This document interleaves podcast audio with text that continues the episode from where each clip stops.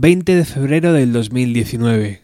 De seguir con vida, Kurt Cobain hubiera cumplido hoy 52 años. Posiblemente tuviera menos pelo y más tripa, pero seguro que conservaría esa sonrisa de eterno adolescente. De seguir con vida, hubiera completado su colaboración con Michael Stipe de Rem, hubiera iniciado su carrera en solitario, hubiera ayudado a su hija a lanzarse como cantante y nos hubiera regalado un sinfín de nuevas canciones. De seguir con vida, Kurt Cobain el mundo, sin lugar a dudas, sería un sitio mucho más interesante para estar. En abril se cumplirán 25 años desde su último adiós, pero hoy, 20 de febrero, día de su 52 cumpleaños, le queremos recordar vivo, vital y joven. Porque no lo olvidéis, un chaval de Aberdeen puso en jaque a toda la industria discográfica americana. Comenzamos.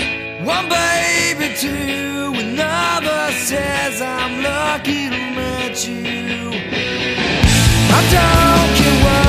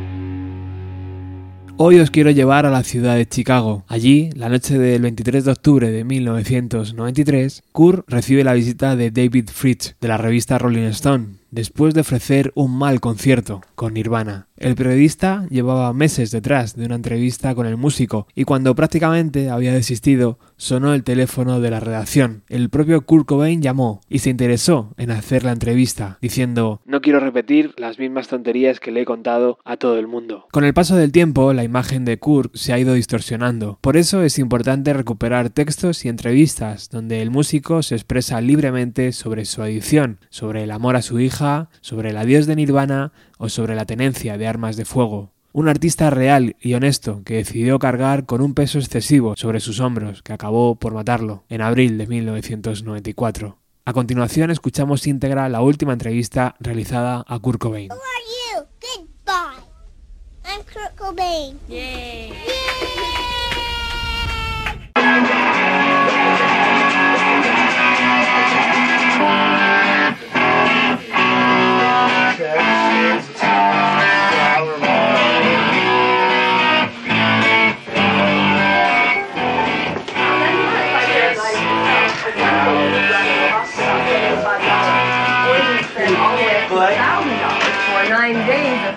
Además de todo lo que ha salido mal en el concierto de esta noche, os habéis marchado sin tocar Smell Like Teen Spirit. ¿Por qué? Habría sido la guinda del pastel. Ni siquiera recuerdo el solo de guitarra de ese tema. Tendría que sentarme cinco minutos solo para poder sacarlo. Pero no me interesa ese tipo de cosas. No sé si es que soy tan vago que ya no me importa o qué. Me sigue gustando tocar Teen Spirit en directo, pero casi me da vergüenza.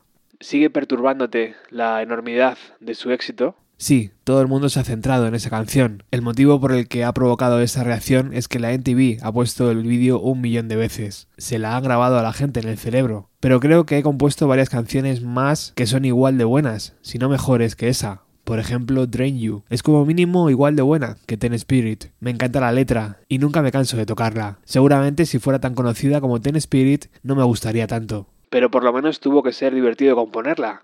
Llevábamos unos meses practicándola. Dave y yo vivíamos en Olimpia y Chris en Tacoma. Todas las noches íbamos a ensayar a Tacoma, intentábamos escribir canciones. Yo intentaba componer la canción pop definitiva. En realidad, lo que intentaba era copiar a los Pixies. Tengo que admitirlo, cuando oí a los Pixies por primera vez, conecté tanto con su música que decidí que tenía que estar en ese grupo, o por lo menos en una banda de versiones de los Pixies. Copiamos su dinámica, eso de arrancar suave y después subir el volumen y hacer un sonido más duro. Ten Spirit tenía un riff tipiquísimo, al estilo Louis Louis. La primera vez que toqué la parte de la guitarra para el grupo, Chris me miró y me dijo, es ridículo. Les obligué a tocarla sin parar durante hora y media. ¿De dónde salió lo de aquí estamos, ahora entretenednos? Era algo que solía decir para romper el hielo siempre que llegaba a una fiesta familiar. Muchas veces estar rodeado de gente en una habitación resulta incómodo y aburrido. De ahí eso de, bueno, aquí estamos. Ahora que nos habéis invitado, os toca entretenernos. ¿Qué sentiste al ver que algo que habías escrito medio en broma, como homenaje a uno de tus grupos favoritos, se convertía en el himno del grunge? Lo cierto es que sí hubo una época buena para nosotros. Durante unos años, Seattle vivió un nuevo verano del amor. Fue fantástico. Eso de saltar sobre el público, que te llevaran hasta el fondo del local y que te devolvieran al escenario sin un solo rasguño, nadie pudo cargarse eso. Pero una vez que se popularizó, que pasó al mainstream, se acabó. De todas formas, estoy harto de avergonzarme por eso. He dejado atrás esa fase. White boy funk sucks.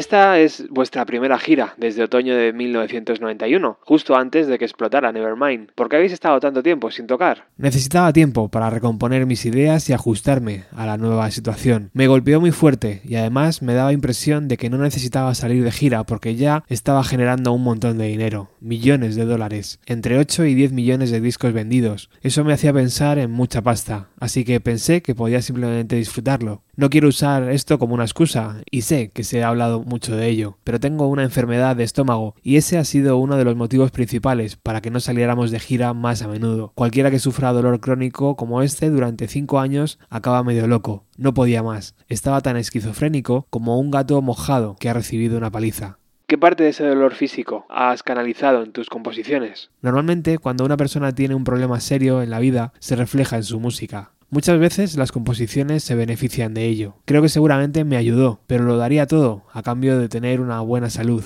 Hasta el momento, esta ha sido nuestra mejor gira, de verdad. Y no tiene nada que ver con que toquemos en locales más grandes ni con que todo el mundo nos bese el culo. Es porque el estómago ya no me molesta. Estoy comiendo. Ayer por la noche me comí una pizza enorme, fue fantástico y me levanta la moral, pero al mismo tiempo me asusta que si desaparece el dolor deje de ser creativo.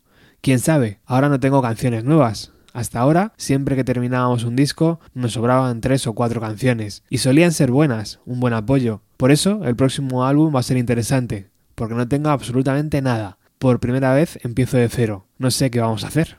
Uno de los cortes que eliminasteis de Inútero fue el tema I Hate Myself and I Want to Die. ¿Qué había de verdad en ese título? Toda la verdad que pueda haber en un chiste.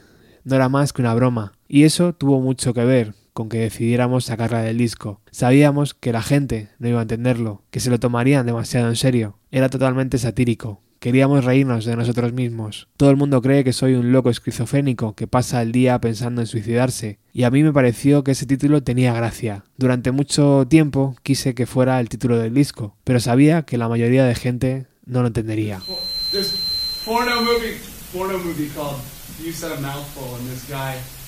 Has a hand shoved up his ass, and this lady's shoving it up his ass, and he's going, ow, ow, ow, ow, ow, don't take it out. Ow, ow,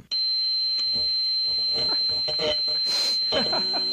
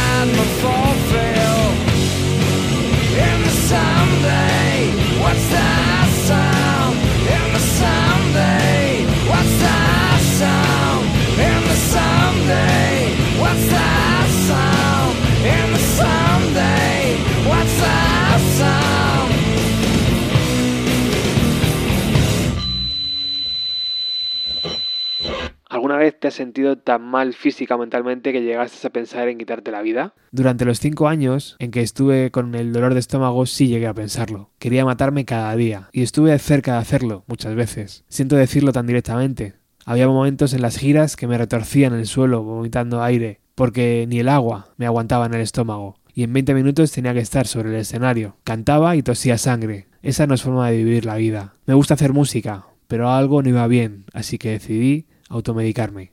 ¿Qué tipo de cartas te envían tus fans últimamente? Solía leer muchas cartas, me interesaba mucho, pero he estado tan ocupado con este disco, el vídeo, la gira, que no me he molestado en mirar ni una sola carta, y me siento muy mal por ello. Ni siquiera he tenido tiempo de sacar el fanzine, que era algo que queríamos hacer para combatir toda la mala prensa y mostrar un lado más realista de la banda. Pero es duro, tengo que reconocer que me he visto obligado a hacer las mismas cosas que hacen o se ven obligadas a hacer las estrellas de rock. Y eso incluye no poder responder al correo y no estar al día en música actual. El mundo exterior me resulta totalmente ajeno. Una cosa tan simple como poder ir a un club me hace sentir feliz. El otro día teníamos una noche libre en Kansas y Pat Smith y yo no teníamos ni idea de a dónde ir. Así que llamamos a una emisora de radio universitaria de la ciudad y le preguntamos qué había por ahí. Y no lo sabían. Así que llamamos a un bar y resultó que una banda de Seattle, de Three People, tocaban allí. Y resulta que conocí a tres chavales encantadores que tocaban en grupos. Estuve con ellos toda la noche y me lo pasé en grande. Les invité al hotel y pasaron la noche allí. Pedí cosas para ellos al servicio de habitaciones. Seguramente me pasé intentando hacerles sentir cómodos. Pero fue increíble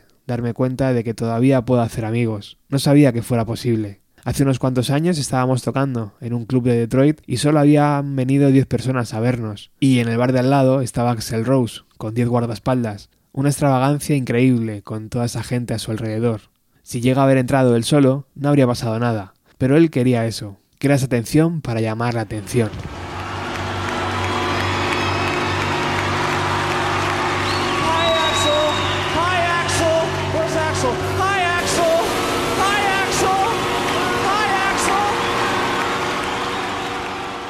¿Qué piensas de Pearl Jam ahora? Hubo rumores de que Eddie Vedder y tú ibas a aparecer juntos en la portada de la revista Time. No quiero entrar en eso. Una de las cosas que he aprendido es que criticar a los demás no es bueno para mí. Hace tanto tiempo que empezaron los problemas entre Pearl Jam y Nirvana que ya están a punto de arreglarse. Nunca ha estado del todo claro cuál era el motivo de disputa entre Eddie Vedder y tú. Es que nunca existió. Les puse verdes porque no me gustaba su grupo, entonces no conocía a Eddie. Fue culpa mía, tenía que haber criticado su compañía discográfica en lugar de a ellos. Les hicieron una campaña de marketing seguramente en contra de su voluntad, pero sin que se dieran cuenta de que les estaban metiendo en el saco del grunge. ¿No sientes ninguna empatía por ellos? Han estado bajo la misma presión que vosotros, por la culpa de las expectativas que le ha levantado su segundo disco. Sí, solo que estoy seguro de que, al contrario que nosotros, con este disco no han intentado lanzarle un reto a su público. Son un grupo de rock seguro, una banda agradable que le gusta a todo el mundo. Dios, se me han ocurrido frases mucho más interesantes sobre esto. Me saca de quicio saber que trabajamos muy duro para componer un álbum en el que todas las canciones estén al mejor nivel del que somos capaces. Voy a satisfacer mi ego diciendo que somos mejores que muchas de las bandas que hay por ahí. Me he dado cuenta de que solo te hace falta un par de canciones pegadizas en un disco y el resto puede ser mierda de relleno y da lo mismo. Si fuera listo, me habría guardado la mayoría de los temas del Nevermind y los habría ido sacando poco a poco a lo largo de 15 años. Pero no puedo hacer eso. Todos los discos que me han gustado han sido álbumes en los que todos los temas, uno tras otro, eran buenos. Rocks de Aerosmith, Nevermind de los Sex Pistols, Led Zeppelin 2 de Led Zeppelin o Back in Black de ACF.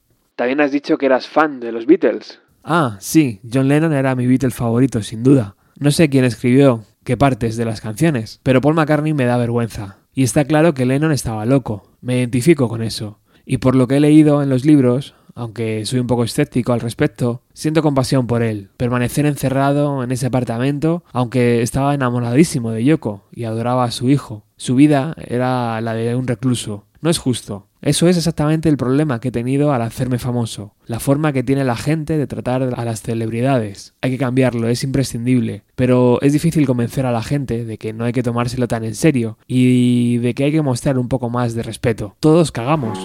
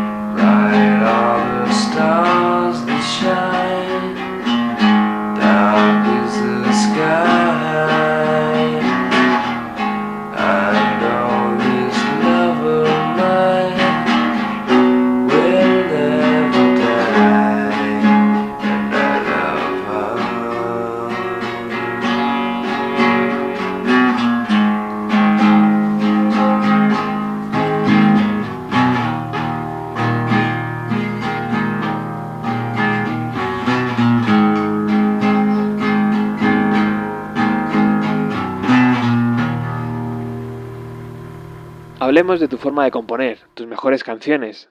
Teen Spirit, Come As You Are, Rain Me, Penny Royalty arrancan con una estrofa suave. Después llega el estribillo, con una descarga de volumen y ruido y te atrapa. ¿Qué viene antes, la estrofa o el estribillo? No sé, la verdad es que no lo sé. Supongo que empiezo con la estrofa y sigo con el estribillo, pero estoy cansándome de esa fórmula. Ya la hemos dominado y todos estamos un poco hartos. Chris, Dave y yo llevamos tanto tiempo trabajando con esa dinámica de suave, fuerte, suave, que ya nos aburre. Es como, vale, tengo este riff, voy a hacerlo suave, sin distorsión, mientras canto la primera estrofa, y ahora vamos a enchufar la distorsión y a tocar la batería con más fuerza. Quiero aprender a tocar entre esos dos niveles, entrando y saliendo, casi psicodélico, pero con mucha más estructura. Pero es difícil, y no sé si como músicos seremos capaces de hacerlo.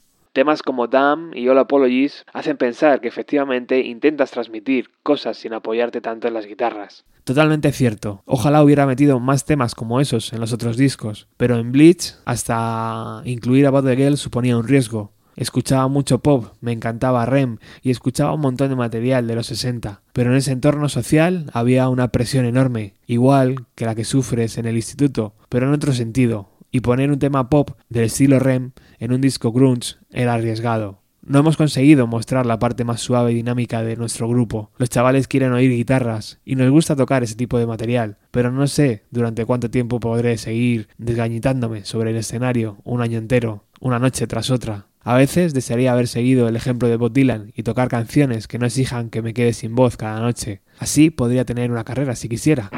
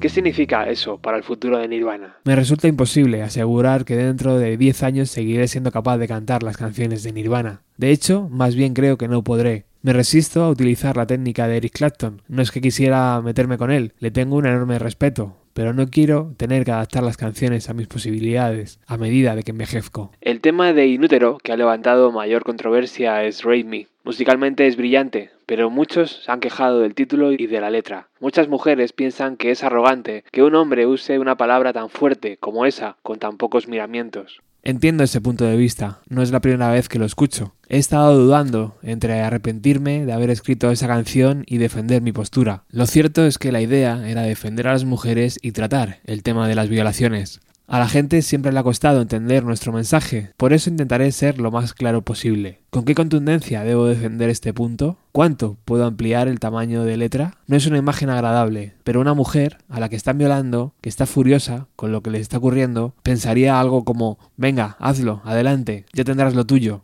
Creo en el karma y estoy seguro de que ese cabrón va a pagarlo, de una forma u otra. Le pillarán, irá a la cárcel y le violarán a él. Por eso lo de viólame, venga, acabemos de una vez, porque tú vas a acabar pasándolo aún peor. ¿Qué pensó Courtney, tu mujer, cuando lo oyó? Creo que lo entendió. Seguramente se lo expliqué mejor a ella que a ti. También quiero dejar claro que en ningún momento intentaba levantar controversia con la canción. No la sacamos para que los padres nos odiaran y las feministas nos criticaran. Simplemente siento un desprecio enorme por alguien que es capaz de hacer eso a una mujer. Es mi forma de decir, hazlo una vez y puede que te salga bien. Hazlo cien veces y al final lo vas a pagar.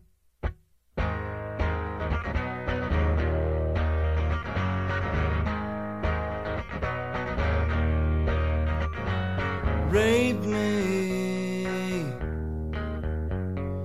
rape me,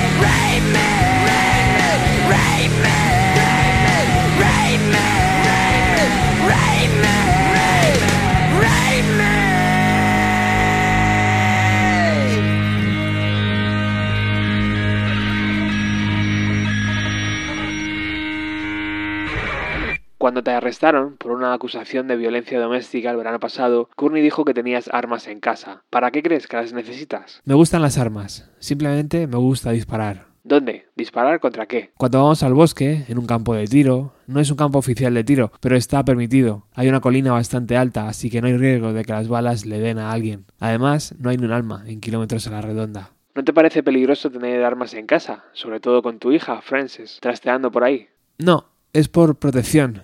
No tengo guardaespaldas. Hay personas menos conocidas que Courtney y que yo que han sido atacadas y hasta asesinadas. O puede pasar que entren en casa para robar sin saber quiénes somos. Tenemos un sistema de seguridad. De hecho, mantengo cargada una de las pistolas, pero la guardo a salvo, en una caja en lo alto de una estantería. Es imposible que Francis la alcance. También tengo un rifle M16. Es muy divertido disparar con ella. Es el único deporte que me gusta. Pero no es un tema con el que esté obsesionado. De hecho, no pienso mucho en ello. ¿Qué opina Courtney de que tengas armas en casa? Estaba conmigo cuando las compré. No soy una persona fuerte físicamente, no podría enfrentarme a un intruso que tuviera un cuchillo o una pistola, pero no estoy dispuesto a quedarme mirando mientras apuñalan o violan a mi familia. Les volaría la cabeza a quien intentara hacer algo así sin pensármelo dos veces. Es por protección, y a veces divertido disparar un rato, a objetos inanimados, quiero dejarlo claro.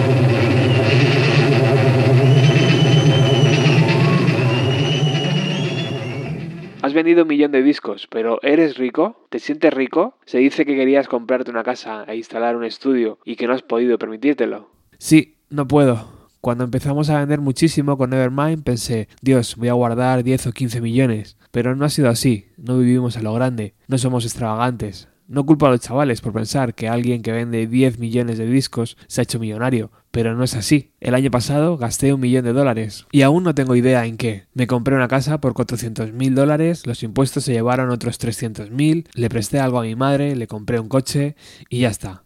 No te ha dado para mucho. Es curioso, uno de los motivos por el que no salimos de gira cuando Nevermind había explotado fue porque pensé que le den tengo un dolor horrible de estómago, estoy vendiendo un montón de discos y con un millón de dólares tengo suficiente para el resto de mi vida. ¿Te preocupan las consecuencias que pueda tener para Frances tu estilo de vida, tus problemas con la fama? Ahora parece cómoda, pero va a ser muy extraño para ella. Me preocupa bastante. Le gusta estar con todo el mundo. Me da pena que tenga que viajar tanto. Tenemos dos niñeras, una a tiempo completo y otra señora mayor que la cuida los fines de semana. Pero cuando la llevamos de gira está todo el día rodeada de gente y no la llevamos mucho al parque. Hacemos todo lo que podemos, intentamos que haga actividades preescolares, pero es un mundo totalmente diferente. En Ser the Servants cantas Intenté tener un padre, pero sigo teniendo un papá. ¿Te preocupa repetir los errores que tu padre cometió contigo? No, eso no me preocupa en absoluto. Mi padre y yo somos personas totalmente diferentes. Sé que soy capaz de mostrar mucho más cariño que él. Incluso si Courtney y yo llegamos a divorciarnos, nunca permitiría que la niña notara el mal rollo entre sus padres. Ese tipo de cosas joden a los niños, pero ocurren cuando los padres no son demasiado listos.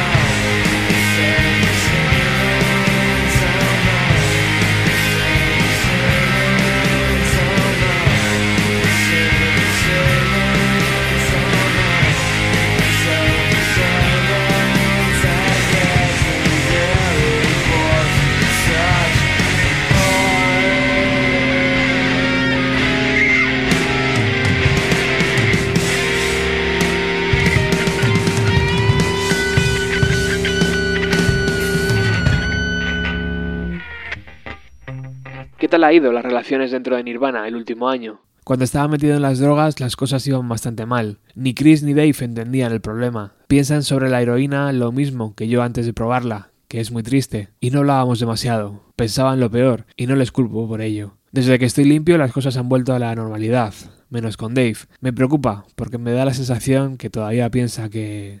¿Que no ha pasado la prueba? Sí, no lo entiendo. Intento decirle todos los piropos que puedo. No suelo halagar a los demás, pero Dave necesita que le animen, así que intento hacerlo. Entonces eres tú quien decide en el grupo? Sí, siempre les pido su opinión sobre las cosas, pero yo tengo la última palabra. Siempre me siento raro diciendo eso. Suena egoísta, pero nunca hemos discutido. Dave, Chris y yo nunca nos hemos gritado, jamás. Y no es que no se atrevan a decirme algunas cosas, siempre les pido su opinión, lo discutimos todo y muchas veces acabamos llegando a la misma conclusión.